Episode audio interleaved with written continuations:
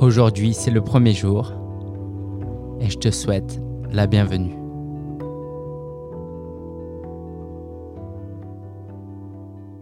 Votre réussite personnelle commence dans votre esprit. La première étape est de savoir quel est votre problème, but ou désir. Merci d'être là. Merci de faire partie de cette aventure où on va renouveler ton esprit, on va renouveler notre esprit parce que, en fait, c'est ça qui va vraiment faire la différence. Le fait de renouveler notre manière de réfléchir. Parce que de là va découler énormément de résultats. Parce que de là va découler notre manière de réfléchir, notre manière, notre manière d'agir et donc les résultats qu'on va obtenir. Donc aujourd'hui, j'aimerais qu'on parle du thème qui est que tu dois être égoïste. Parce que personne d'autre ne prendra plus soin de toi que toi-même sur cette terre. Tu peux être marié, tu peux avoir des enfants, tu peux avoir des parents, mais je te garantis que sur l'échelle de toute ta vie, il n'y a personne d'autre sur terre qui prendra plus soin de toi. Ou sinon, dit autrement, il n'y a personne d'autre qui a autant de pouvoir que toi-même pour prendre soin de toi. Et on le verra dans les jours à venir le but de prendre soin de nous-mêmes. C'est pas juste de vivre une vie égoïste où on profite et où on s'amuse. Tu verras qu'en prenant soin de toi, tu vas avoir un impact dans la vie des autres. Si je te prends euh, l'exemple de ma mère, ma mère avait cet esprit de service, tu sais, euh, c'est euh, où on, donne tout pour sa famille. Ok, ma mère, elle n'était pas d'origine chinoise, elle était chinoise tout simplement. C'est moi qui suis d'origine chinoise du coup. Euh, elle a eu une, enfance difficile, elle n'a pas grandi avec ses parents. Elle est venue en France euh, dans les années 80 avec mon père. Elle s'est mariée avec mon père en fait. Elle était veuve. Elle s'est mariée avec mon père parce que vivre en Chine avec deux enfants à cette époque-là, c'était juste trop dur, financièrement parlant. Du coup, elle a fait le sacrifice de se marier avec quelqu'un qu'elle n'aimait pas pour pouvoir prendre soin de ses enfants. Donc, ça a donné moi.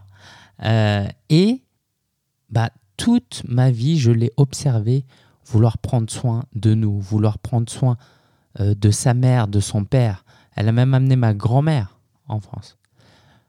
Le petit souci, c'est que c'était un peu maladroit. Elle avait tellement envie de nous aider, de prendre soin des gens autour, que ça en devenait presque maladif. En fait, c'est pas du tout un problème de vouloir aider les autres. Mais quand ça se fait au détriment de sa propre vie, de son propre bien-être, là, ça devient un problème. Pourquoi? Parce que le fait qu'elle ne prenait pas soin d'elle, ça la rendait malheureuse. Et quand toi-même tu es malheureuse, tu apportes pas de joie, tu apportes pas d'inspiration. Oui, elle prenait soin de nous financièrement, matériellement, mais elle aurait pu faire plus. Et surtout, on aurait pu atteindre un optimum ou en prenant plus soin d'elle, nous, on aurait été plus heureux. Parce que dans sa tête, il y avait cette idée que pour que mes enfants soient heureux, tu vois, je vais te prendre un exemple très primaire. Hein, euh, ce morceau de viande, si je le donne à mon enfant, il va être plus heureux. Et du coup, moi, je vais être moins heureux. Je vais moins bien manger. Lui, va mieux manger. Du coup, bah, c'est mieux, non? Bah non, peut-être que ce morceau de viande, on peut le couper en deux. Ou peut-être il y a même des fois où tu devrais ma mère aurait dû le manger parce que ça lui aurait donné des forces, une envie d'aller gagner de l'argent et puis pour que demain on ait chacun notre morceau de viande.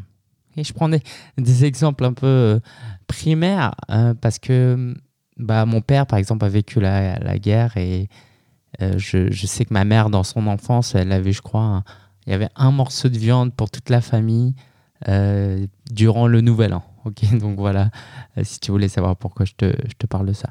Donc, toi aussi, tu as des gens autour de toi, tu as des clients. Prends soin de toi. Et si tu prends soin de toi de manière saine, hein, ok, il ne s'agit pas de te droguer par exemple, mais si tu prends vraiment soin de toi, tu vas pouvoir immédiatement, mécaniquement aider les autres. Alors, comme chaque jour, je vais répondre à la question que je te pose. Parce que je te pose des questions difficiles hein, euh, dans ce livret, et du coup, je vais y répondre. hum, pas forcément exhaustivement, sinon on en aurait pour 10 heures. Et de toute façon, je ne te demande pas non plus, toi, de prendre euh, trop de temps. Prends juste quelques minutes pour répondre. L'idée de ce livret, de euh, ces bonus audio, c'est te pousser à la réflexion. Le renouvellement, il ne va pas se faire immédiatement aujourd'hui parce que tu as pris trois minutes avec ton stylo, mais on actionne renouvellement et pour ça, bah, je t'invite vraiment à jouer le jeu. Ok, prends vraiment ton stylo et écris. Et ce carnet-là, ce livret-là, cache-le pour personne ne le lise. Faudrait que tu écrives des choses qui soient tellement intimes que tu sois, tu sois mal à l'aise. Ok, c'est un journal intime, voilà comme ça. Alors, idéalement, dans 10 ans, quelle est la vie que tu aimerais avoir? Bah, Je vais te partager, moi. Euh, j'aimerais avoir une grande maison avec euh, un grand bureau. Ça, ce serait vraiment mon kiff. Donc, une grande maison quelque part en province avec, quand je te dis un, vrai, un grand bureau, euh, dans 10 ans, moi, je me fais plaisir. Hein. c'est, je sais pas, c'est 50 mètres carrés de bureau. Je voudrais avoir un coin podcast, un coin vidéo, un coin bureau, un coin où je peux faire des réunions, euh, un coin un peu plus détente. Vraiment, j'ai envie de me faire plaisir. Ok, si tu me demandes dans 10 ans, je vais pas me retenir. Allez, pourquoi pas? Peut-être 100 mètres carrés, ça sert à rien, mais allez, 70 mètres carrés de bureau. Ok? Euh, J'aimerais avoir deux, trois enfants, continuer à être marié à mon épouse euh, que j'aime, bah, être en bonne santé, pouvoir prendre soin de, de moi, courir, bien manger. voilà.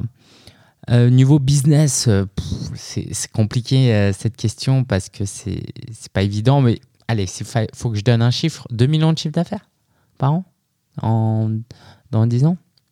J'aimerais avoir une équipe de gens passionnés, passionnants, qui ont à cœur d'aider les clients. J'aimerais que mon équipe, contrairement à aujourd'hui, bah, puisse vraiment, véritablement vivre de leur passion en travaillant avec moi, alors qu'actuellement, en fait, si, il y a deux membres de mon équipe euh, qui vivent totalement euh, de, euh, de leur activité avec moi, donc parce qu'ils sont au Mali, Mamadoué au Mali, Valissou et à Madagascar, mais j'ai d'autres membres de mon équipe en France que j'aimerais vraiment pouvoir rétribuer plus.